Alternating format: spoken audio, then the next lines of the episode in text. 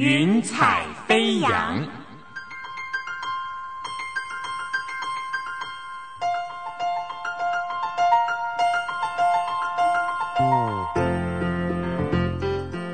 让每一朵云彩的生命牵引着你心灵的飞扬。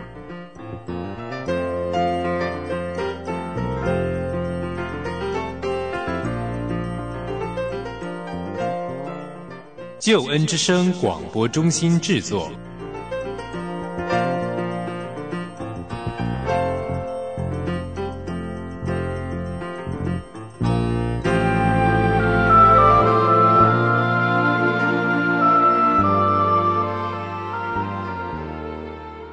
的朋友，非常欢迎你收听《云彩飞扬》，我是你在空中的好朋友音如。华里克牧师呢，在他的畅销书《标杆人生》当中有一段话，他说：“最惨的悲剧不是死亡，而是毫无目的的人生。”我不知道你听到这句话的时候，你心里面在想什么呢？其实这段话在告诉我们，人生的意义在于有意义的人生，听起来非常的绕口哦。不过呢，有人就回应这句话啊，他觉得更惨的是，我头脑都很明白啊，却不知道要怎么活出来。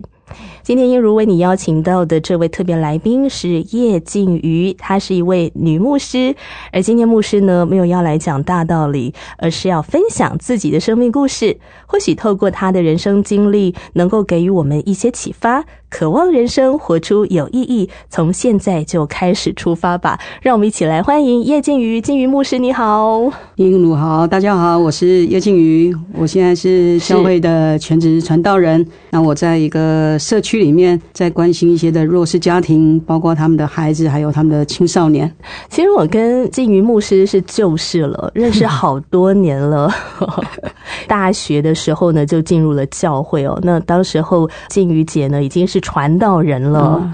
那我就觉得今天特别有意义，可以 访问自己的牧者。我觉得最厉害的是牧师，你都冻龄哎，冻龄，做自己快乐的事就会维持冻龄，长保青春美丽。因为一直在动嘛，所以也不会想太多烦恼的事情。这样。那我们今天聊到这个什么叫做有意义的人生哦？其实特别想问问静瑜牧师，你过去对人生的期待是怎么样的？有时候会看到一些的影片啊，特别我最近在看一些一些的家庭孩子住在乐色山，访问他们就说：“哎，你对你以后长大，或是你希望一直在这里吗？”那我就看到影片，几个孩子就会讲说：“我们家这么穷，我即便有梦想，那又能怎么样？出去也不能做什么，我也没有钱这样。”所以，其实在我小时候，我看到我的爸爸妈妈，因为是在市场做生意嘛，嗯，所以在我很小的时候，我记得他们帮客人装一份菜，大概就是五块十块，那个钱大概对我们来讲其实是不够用的。我们家的孩子又多哦，我有九个兄弟姐妹，哇，对，所以我的父母他的五块十块五块十块的赚钱，所以我就觉得我的小时候应该不会有什么梦想。说实在，我现在从来没有去想说我长大以后要做什么，甚至我也放弃读书，因为我觉得读书会造成我父母更多的压力，所以我觉得连读书我都不感兴趣。这样，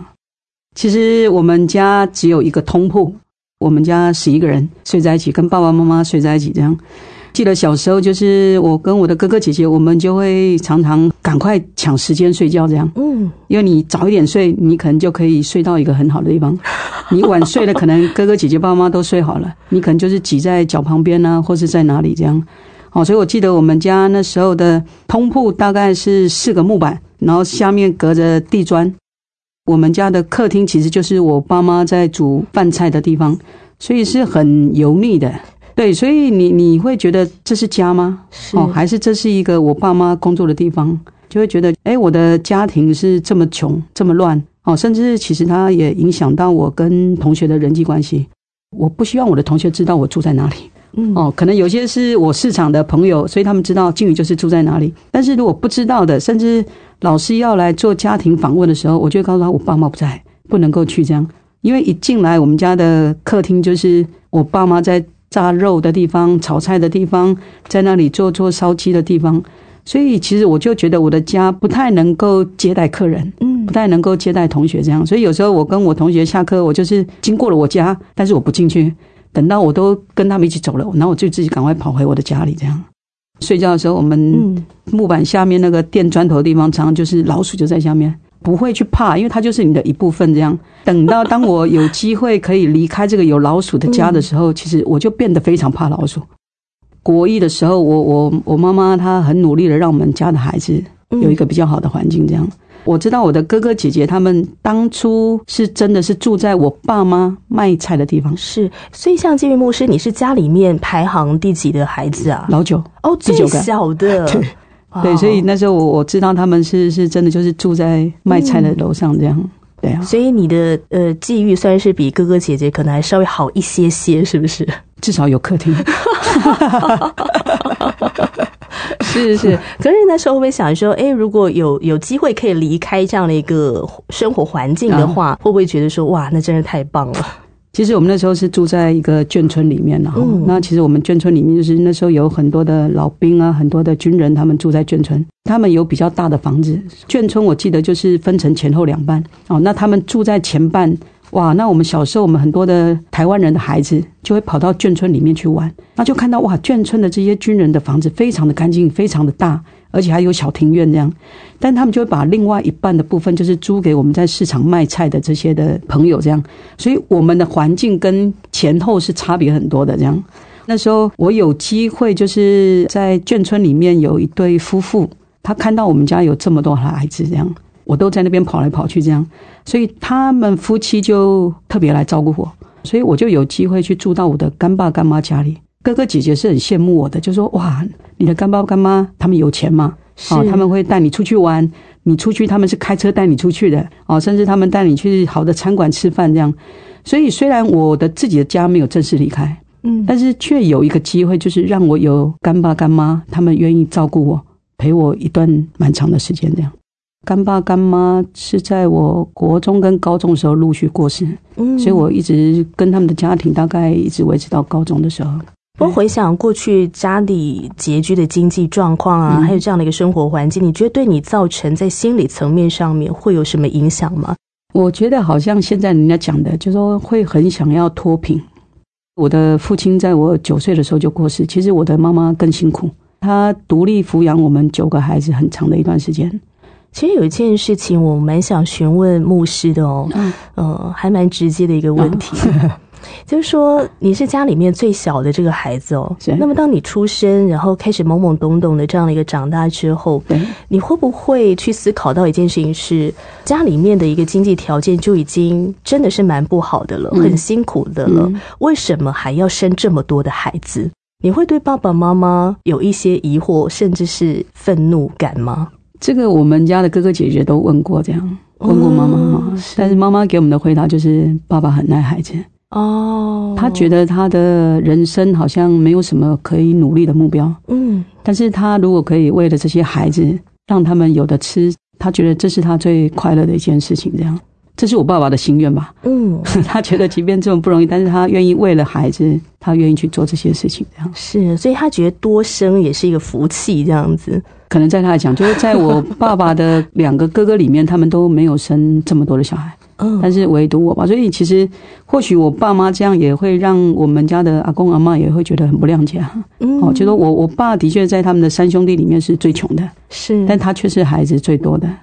可能我我妈妈也会觉得说啊，实在是非常辛苦啊。好，所以我常常小时候最常记得我妈讲的就是，她跟我爸爸的生活就好像过五关一样。嗯这个过五关是什么？就是像阅历一样，五十十五，他们就要去标会、更会，然后标一个会来付一个会的钱，然后支出生活费这样。所以这就是他们的人生。但是我觉得他们为了我们这群孩子，他他们是愿意啦。那么成长之后的金鱼牧师哦，刚才你有提到说，其实会很渴望脱贫，是啊哦。那么这个脱贫是怎么样的呢？我们在一段歌曲过后，要继续来分享这精彩的生命故事。主，我们的父，呼召你儿女跟随神迹，如此靠近，渴望我们能看见。你是心事，从未离开我身边，天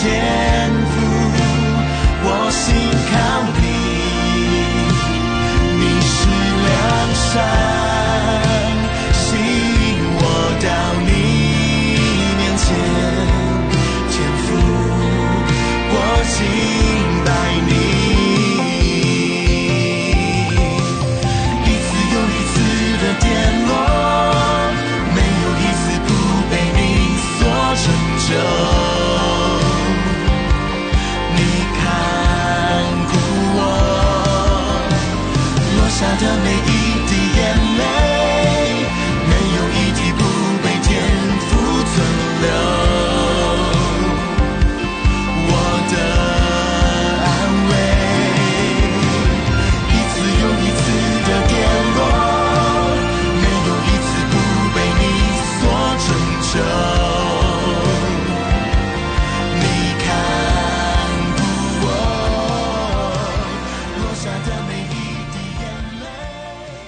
您现在所收听的节目是《云彩飞扬》，我是你在空中的好朋友英如。今天为你邀请的特别来宾是叶静瑜牧师。静瑜牧师刚才聊到说，你出生在一个十一个人的家庭当中，嗯因为你们家光是手足就有九九个个人，然后你 排行是最小的，所以其实家里环境是很拥挤的，因为人这么多，大家都要占据一个空间，嗯那当然就会很拥挤，有时候需要抢睡觉的地方啊。啊我在想，可能连吃饭食物是不是都要抢啊什么的哦？因为人就是这么多，是所以那样的一个真的是蛮蛮贫困的一个环境，会让你有一种我想要脱贫。对那其实你有提到说，因为家里的经济状况，所以也导致说你在升学这个部分是有受到影响的。嗯，我不会想要读书嘛，哈，因为我觉得读书可能帮不了家里什么这样。但是在有一段时间，就是我的姐姐其实是鼓励我去打球，哦，嗯就是说去忘记那个父亲的伤痛，这样。所以其实我更没有机会好好的读书，这样。所以我就会觉得，我如果能够很快的可以出来做生意啊，因为我喜欢煮东西嘛，我就想，我如果可以开一个面食店，那应该可以帮助我的母亲，可以有一个比较好的生活环境，她可能不需要再工作了。我觉得赶快赚钱对家人是最好的。国中毕业以后，就是也是因为打球，所以我就到苗栗苗栗去跟着球队一起这样哇，是打什么球啊？打女子垒球。就是我还是很很想念我的母亲了哈，嗯所以我觉得去去苗栗一年之后，又是因为一次生病，我就打电话跟我妈妈讲说，我想回台北。是哦，所以妈妈就说：“哎、好啊，就就回来台北这样。嗯，所以回来台北，她也不希望我就只有国中的学历，嗯所以他就问我说：“那你回来要做什么？”那我就说：“那我就认真读书一下嘛，我看看我能够考到哪里。”然后我觉得就就用一点点时间去读书，我就考上了道江家职。嗯哦，那我就选择家政科。那我的妈家政科对我妈就说：“你打球的人选家政科。”我就说：“我就希望以后可以学到一些烹饪的技术啊，嗯可以帮助你这样。”因为喜欢煮东西，对那那遗传到我爸妈后呢？哦，是毕业之后就直接出社会了吗？高职毕业以后，我就没有嗯。继续再选择读书，这样、就我觉得不读书还是我的志愿，这样，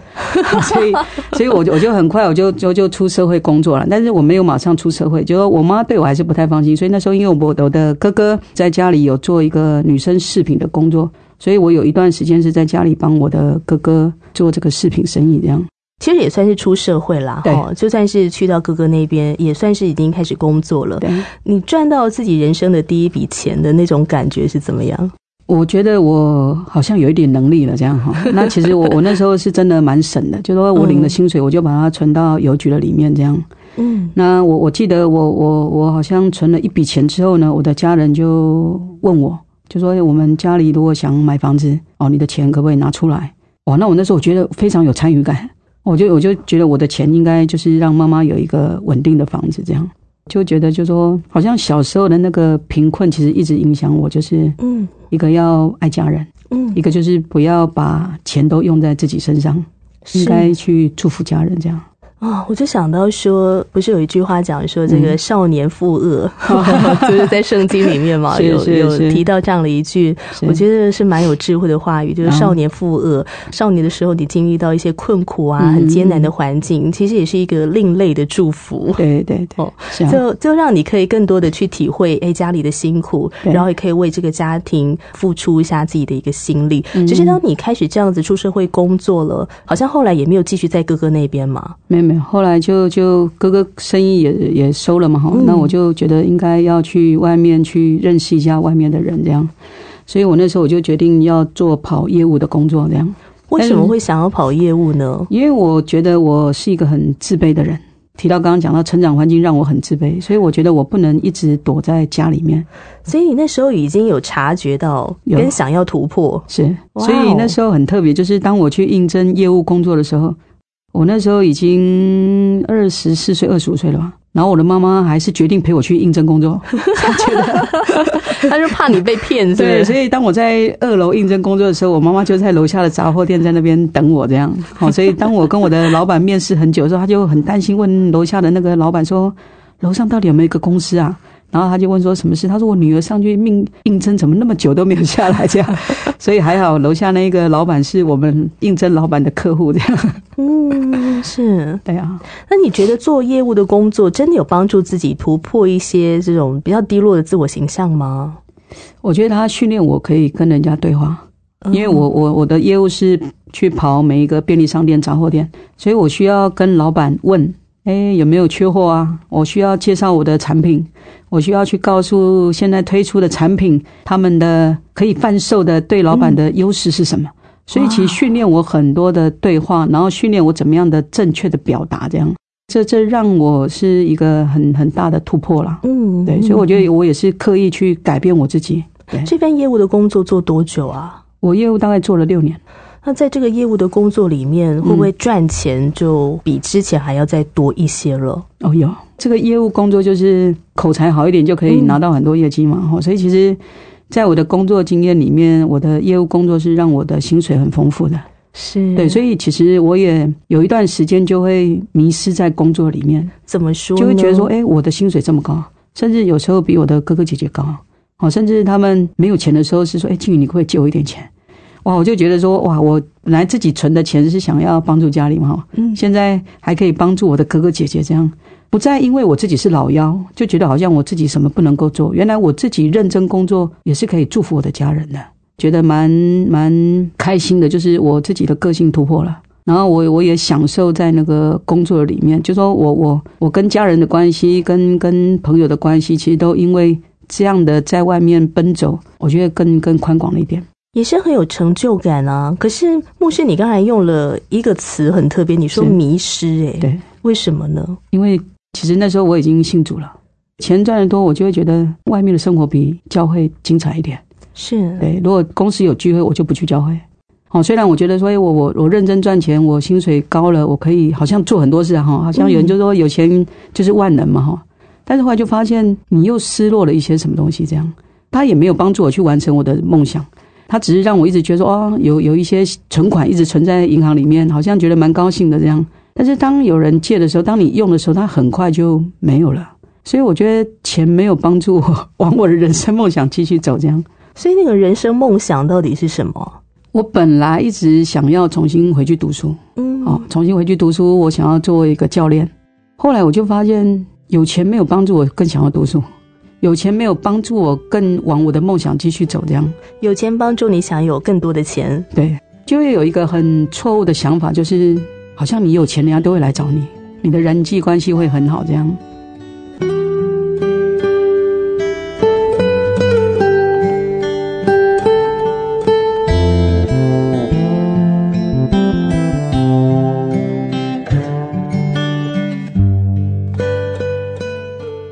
提到说，在工作薪资啊各方面就是蛮滋润的这个事情呢，嗯嗯嗯也信耶稣了。为什么会去信耶稣啊？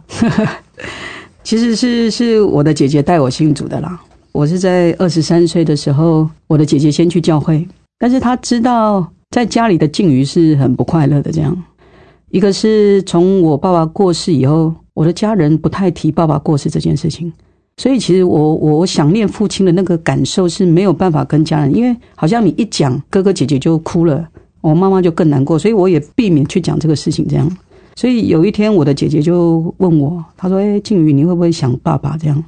哇，这一句话就就激动了我了，这样就是终于有眼泪有人问对我就我就大哭，这样终于有人愿意问我这个事情了。所以那天他一问，我就一直哭。后来我的姐姐就说：“哎，那爸爸过世是事实嘛？那你你你要不要让有一个永远不会离开你的天赋来帮助你？我当然很希望，因为父亲是在我没有意料之内的时候走的，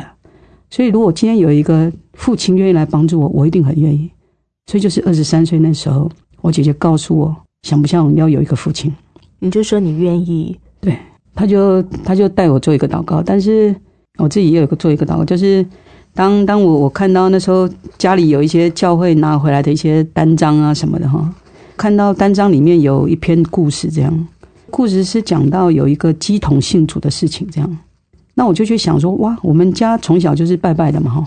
那既然我们所知道的庙里面的师傅竟然也会信主，那一定有一个神一定很厉害这样。所以那天我就跟着单张上面后面的一段祷告词，我就自己做了一个，又自己做了一个祷告。我就希望我的人生是有一点点不一样的这样。是后来也是因为姐姐的关系，所以你开始去到教会聚会了。他用了一个一个手段啊，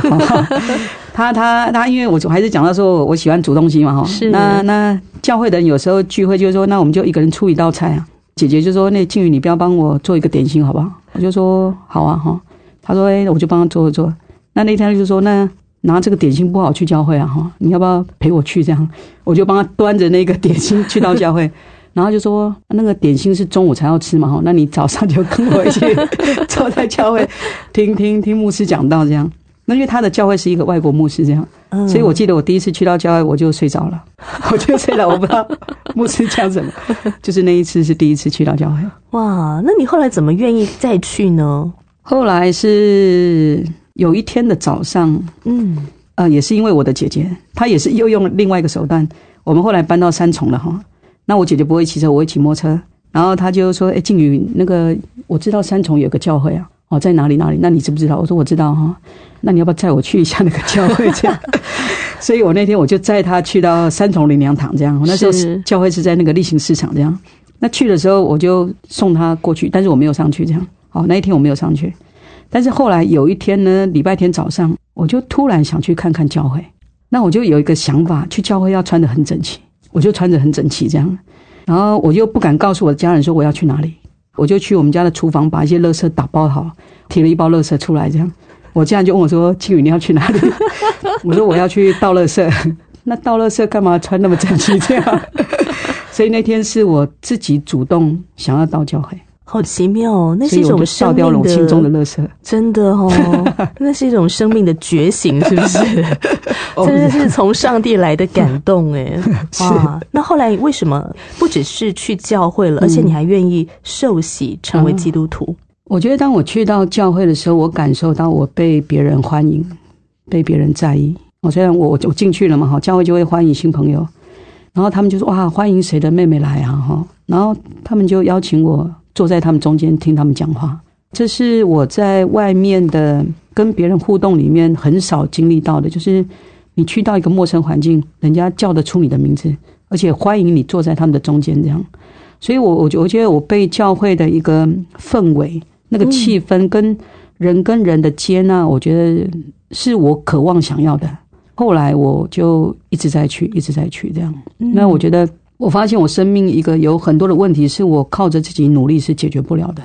生命里面应该有一个真正改变的一个决定。当牧师在问我说愿不愿意受洗的时候，我就觉得这个受洗应该可以帮助我有一个动力继续改变。这样，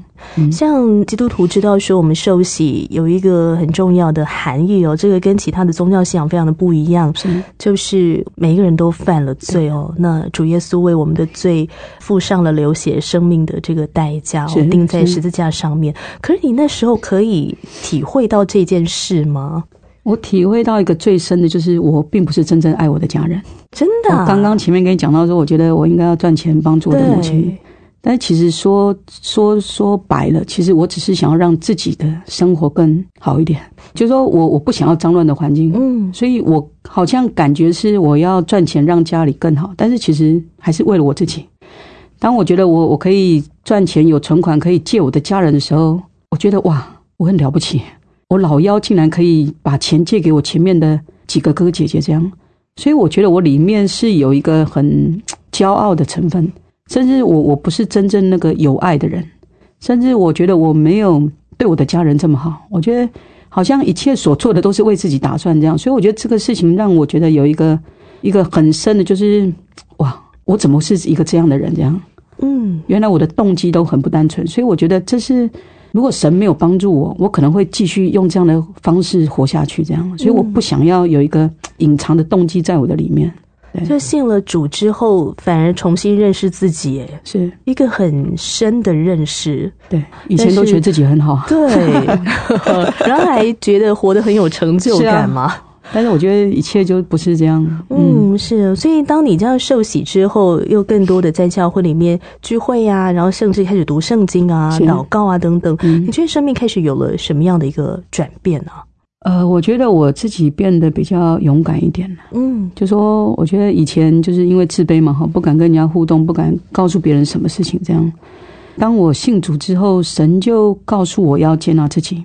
因为他是按着我的本相接纳我的，按着我原来的样子接纳我的。我就发现我不用那么去在意我以前是怎么样。当我进到教会之后，就说我以前觉得很羞耻的这些事情，我突然觉得就说我很乐意跟别人讲。现在再讲出来，因为不会有人笑我。以前是根本人家还没笑你，就觉得人家已经在笑你了。这是我人生的一个改变的一个关键。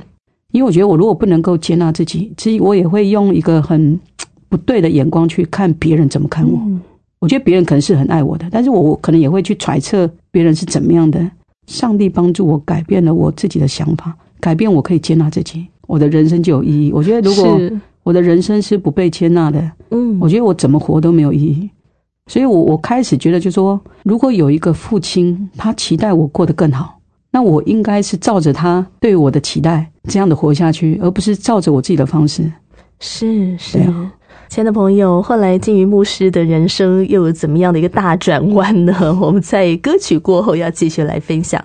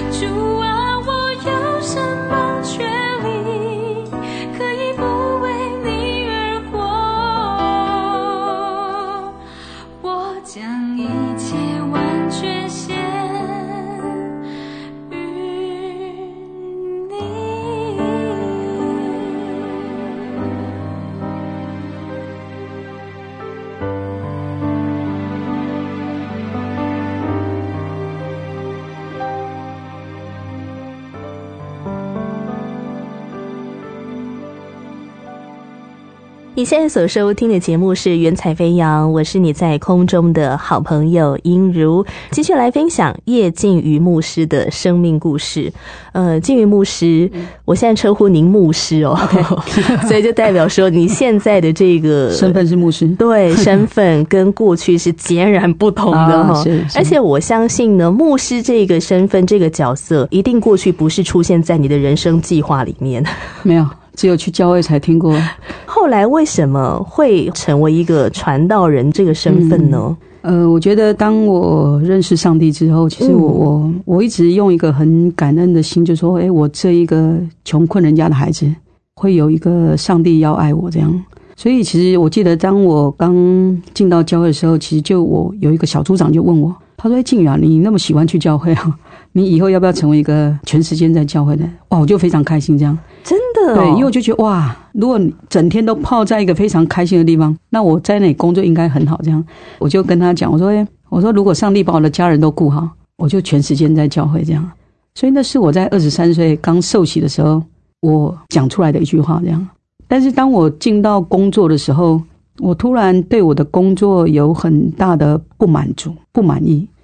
就是我觉得除了赚钱以外，那有什么乐趣呢？嗯，哦，那其实我那时候也已经在教会有带小组了。是对，那我里面一个最深的感受就是，上帝，我用很多的时间在工作，嗯但是我只用一点点的时间来预备小组的聚会，然后去参加聚会，我觉得这样太亏欠你了。所以我就说，上帝，你可不可以帮助我专心做好一件事？我想要在教会里面这样。那一天这样跟上帝说之后，教会的牧师就开始问我，就开始问我这件事情，说：“哎，庆宇，你想不想在教会里面？”当他问我的时候，我也觉得那真的可以吗？哈，因为我我我只有一个高职的学历，这样。那我觉得在教会全时间的人，应该是一个很聪明的人，读很多圣经的人，应该很多事都会做的人才可以去这样。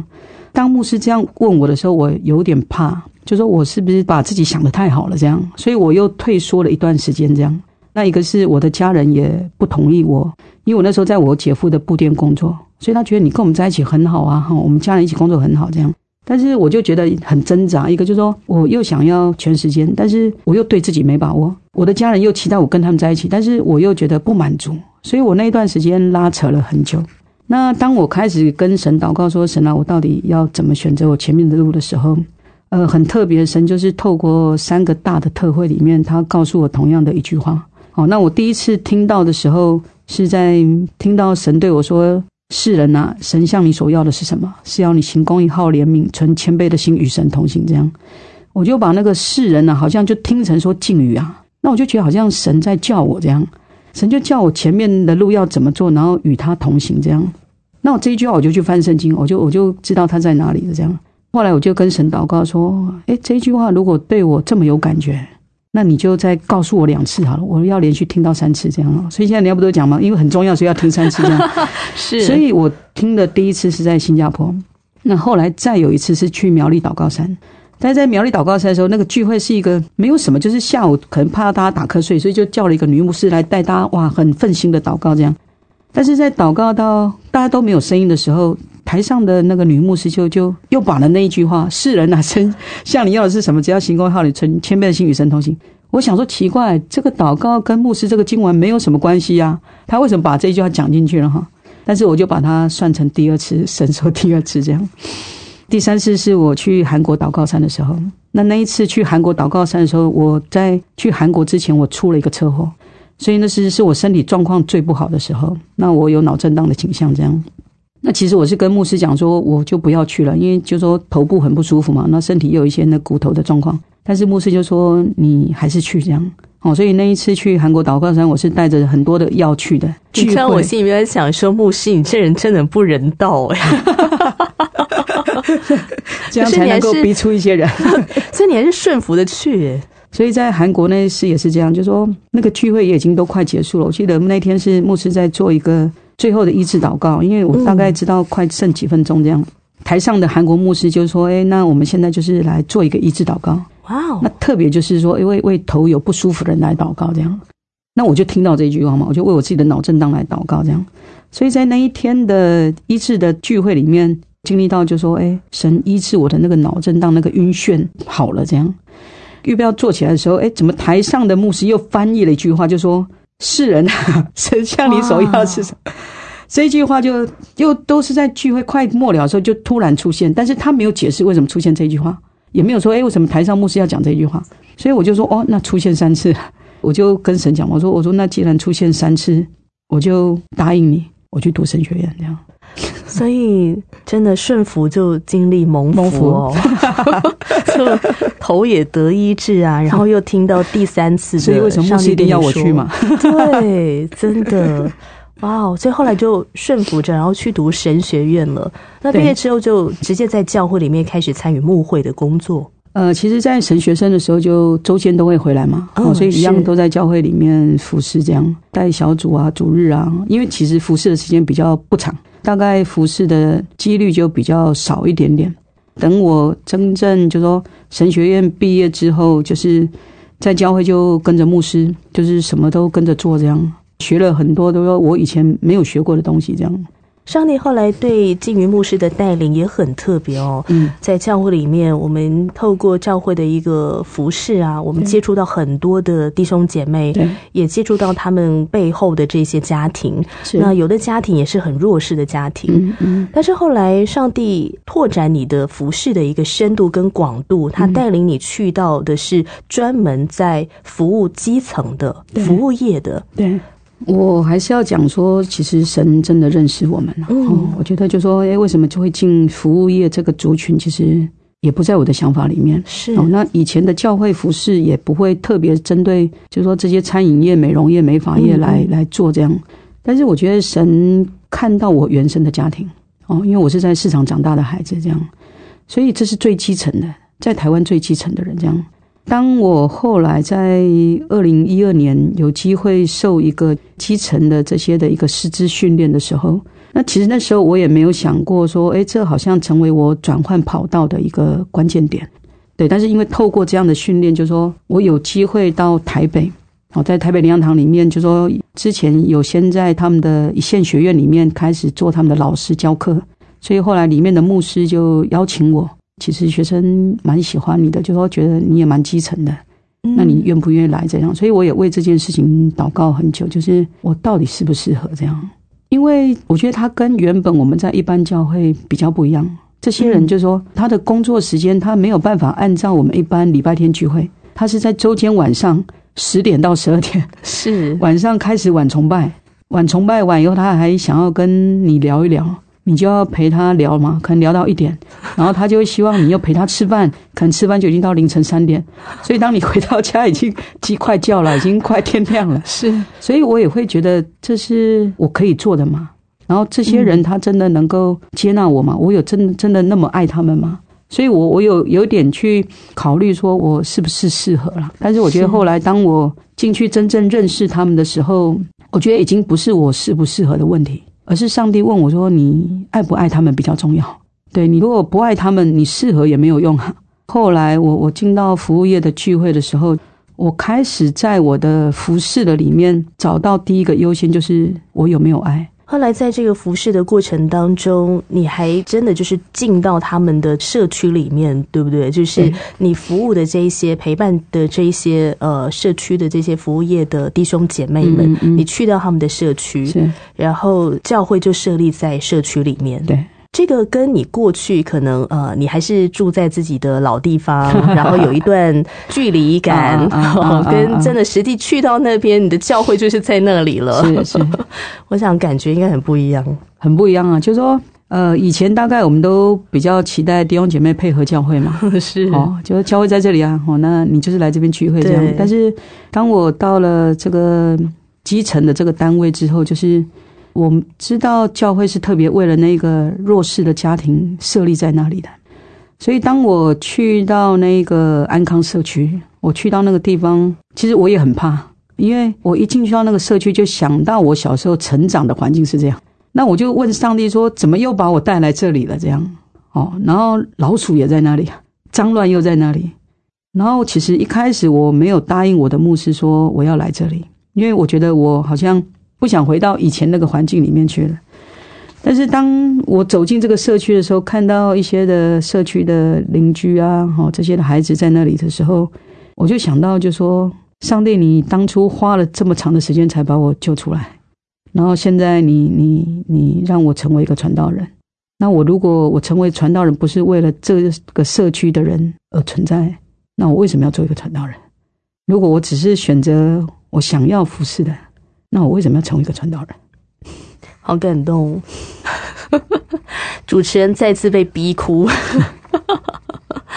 所以心中里面有跟上帝这样的一段对话，所以后来你决定去到这个社区里面，这个牧师就真的就是好像驻点在那里了。我就我就把我的家就搬到那里去了，我就搬到他们隔壁，一直到现在，我就直接住在他们的社区的公仔里面。嗯，决定住进去的时候，会不会有一些人会告诉你说啊，不要啊什么的？我的我的牧师跟我们当地的社工都劝我不要，他说他们会一直来找你。当我决定说我愿意这样做的时候，我已经没有这样的考虑了。这样我就去登记我要抽公仔。当我去到那里的时候，我觉得我的服饰更加的真实。我觉得我不是住在一个地方，然后我只是在教会出现。当我住到这些的家人附近的时候，他们可以在我每天出来吃早点，我出来买东西，我出来在教会的路上、附近做什么时候，他们就可以看到说哦，静宇老师在那里。嗯对，那我觉得就说我跟他们的生活是更加的贴近。嗯，我我觉得我不是一个隐藏的人，我也不是一个好像在教会里面特别怎么样的人，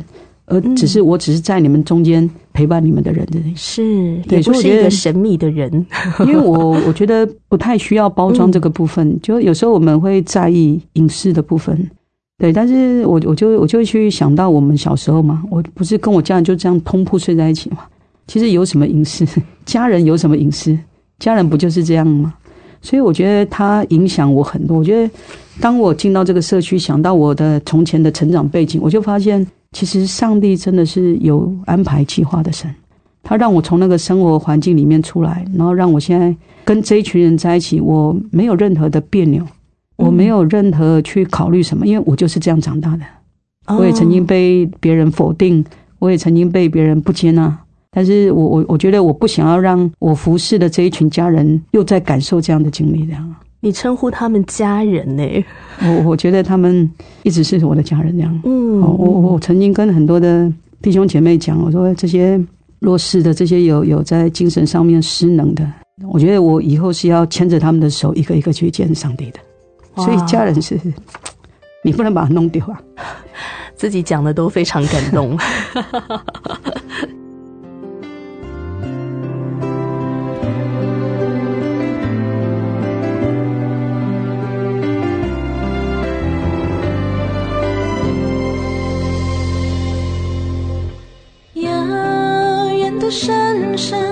小小的民族，问谁来爱这个地方？愿神垂怜看顾，愿他分心仆人，将耶稣福音带给每个人。主耶稣，我的神，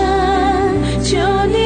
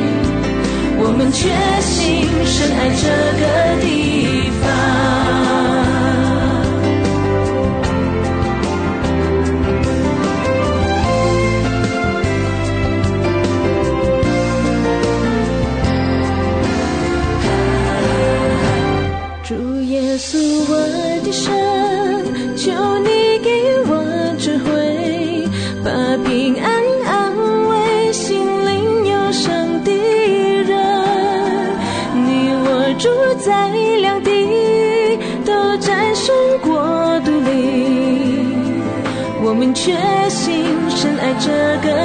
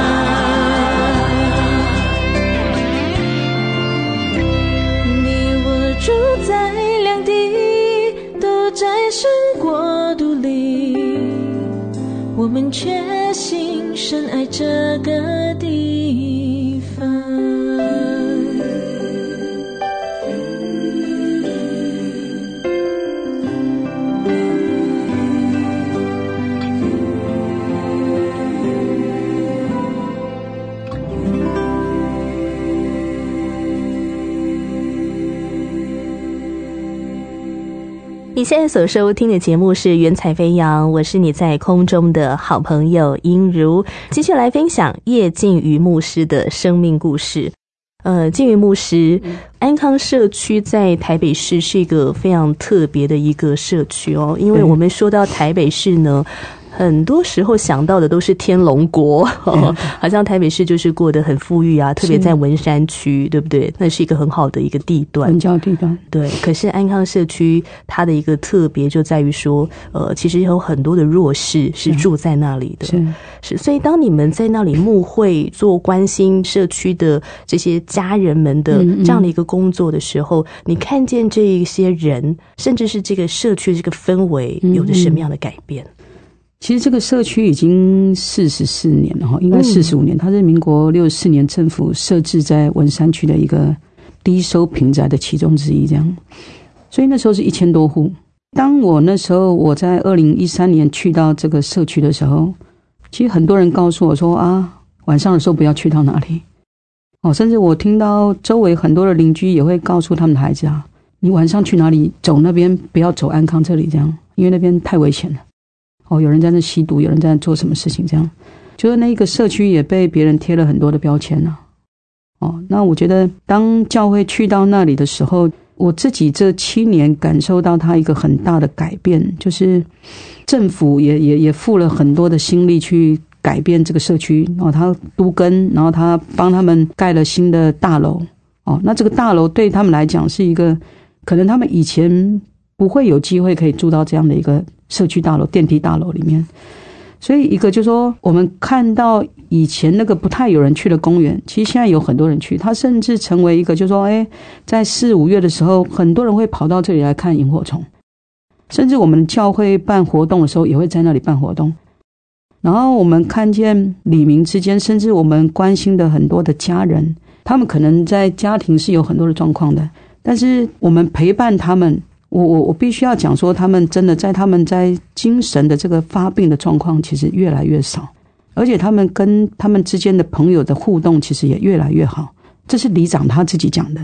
他就觉得这一群朋友怎么来到教会变得很不一样，这样。所以一个是看到他们自己家庭的改变，像我甚至我们看到他们原本在社区是里长蛮头痛的，甚至居民觉得蛮害怕的，但是现在他们觉得他们这些人很好，他们就是稳定的去聚会，然后他们会在社区里面做清洁服务，会做回收，然后不太闹事了，甚至喝酒了不太喝酒了，甚至就说他们不会在社区里面制造什么问题。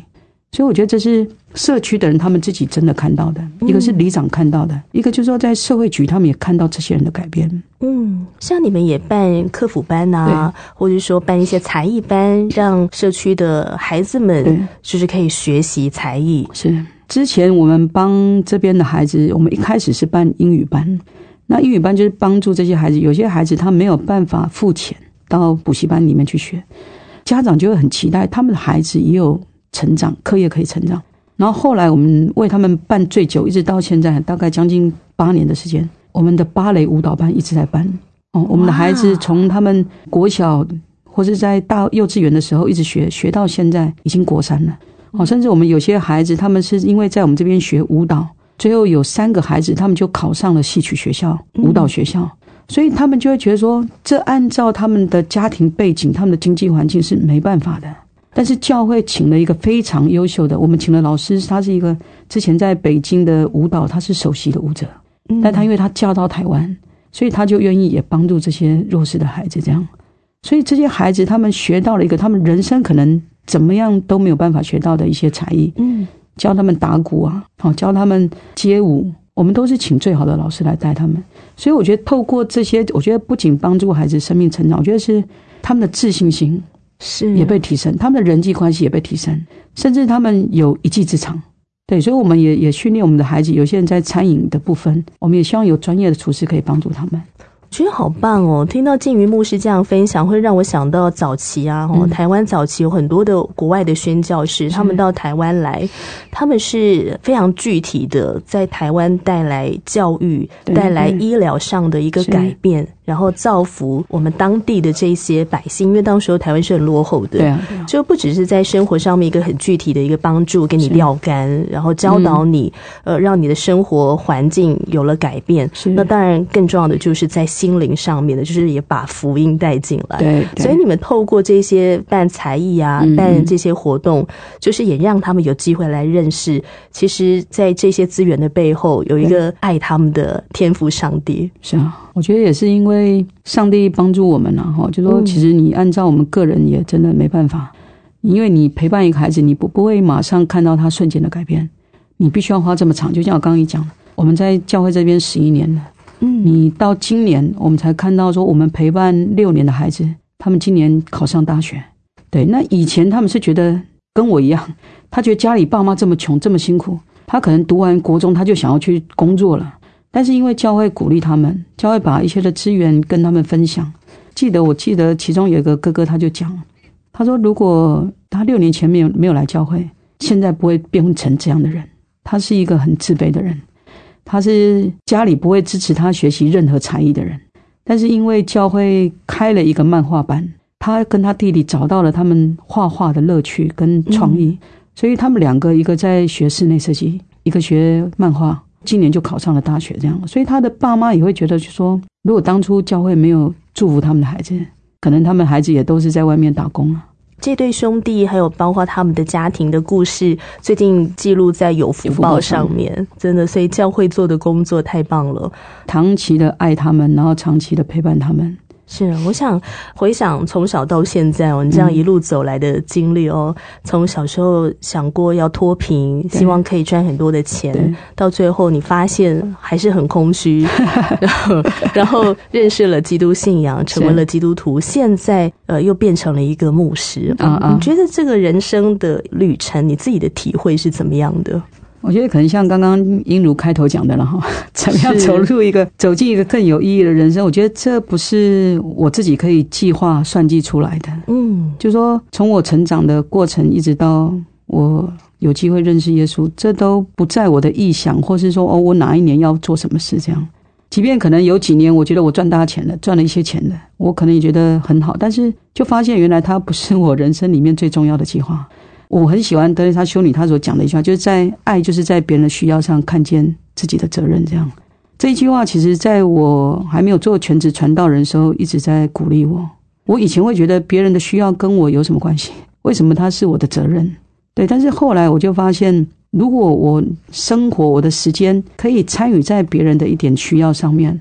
那我觉得比我赚多少钱是更有意义的。就像我刚刚提到说，这对兄弟，甚至我提到安康很多的家庭的改变，这个不是我给他几万块他就可以改变的。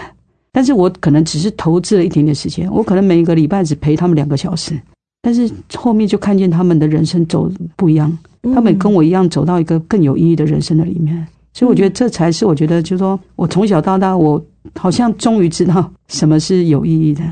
牧师，你现在快乐吗？我现在很快乐，我应该说很喜乐啊，应该不是说很快乐。是，我找到了我自己喜欢陪伴的一群人，这样、他们也把我当作是朋友嗯哦，甚至这一群人很特别，他们有时候就叫我老大这样，老哦他们就大叫我金鱼牧师老大这样。哦，那他们我不知道谁谁跟他们讲到，但是他们有时候就是会会会把很多的称呼放在我身上这样。那我我就我就发现，就说当我陪伴这些人，当我看到他们开心，我就开心了。嗯哦，当我我看到他们可以稳定的来这边聚会，他们不要再在社区里面被别人排挤，我就觉得很开心了。这样看见就说那个陪伴的过程的里面，那个改变的意义到底是什么？嗯，然后我我知道我自己能够做的不是用很狭隘的眼光去做我想做的，而是真的去感受到人的需要，然后你愿意花时间听他讲话，陪他聊天，甚至你陪他走一段路，我觉得他是一个很轻松的付出。就像你刚才引用那个德蕾莎修女说的，爱就是在别人的需要上看见自己的责任。我想在收听今天这一集节目的朋友，或许有些人他也在思考说：对哦，我要怎么样活可以活得更有意义？在节目的尾声，牧师您会用哪一节的经文祝福他们、鼓励他们呢？呃，我觉得在我信耶稣的时候，哈，嗯我我知道圣经里面有一句话，就是在新约圣经哥林多后书第六章十八节这一段经文是这样说的：他说：“我要做你们的父，你们要做我的儿女。”这是全能的主说的。我觉得这句话就像我姐姐那天带我信主一样，天上的父亲成为我真实的父亲，收纳我做他的儿女。而且这句话不是随便说的，这边说他是全能的主说的，所以我就相信我天上的父亲是很伟大的。对，有时候我们靠自己的努力方法，想要去过所谓有意义的人生，但是用力过度，后来发现说好像还是有点空虚，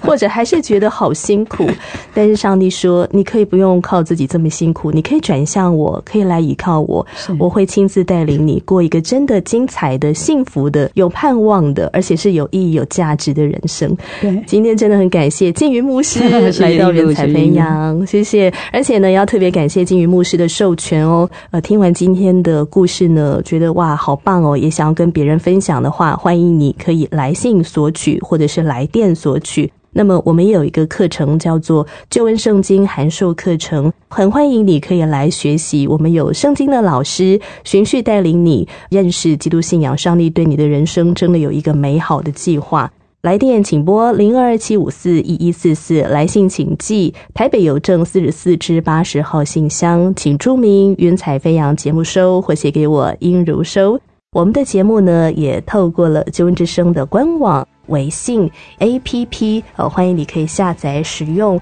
把好消息分享出去。今天的节目就聊到这里喽，我们下回空中再见，拜拜。受困的心灵宣告被释放，绝望的人今日得着盼望，心中的忧愁被化为欢乐，迷失的人现在有方向。罪恶重担今后不再承担，伸开道路，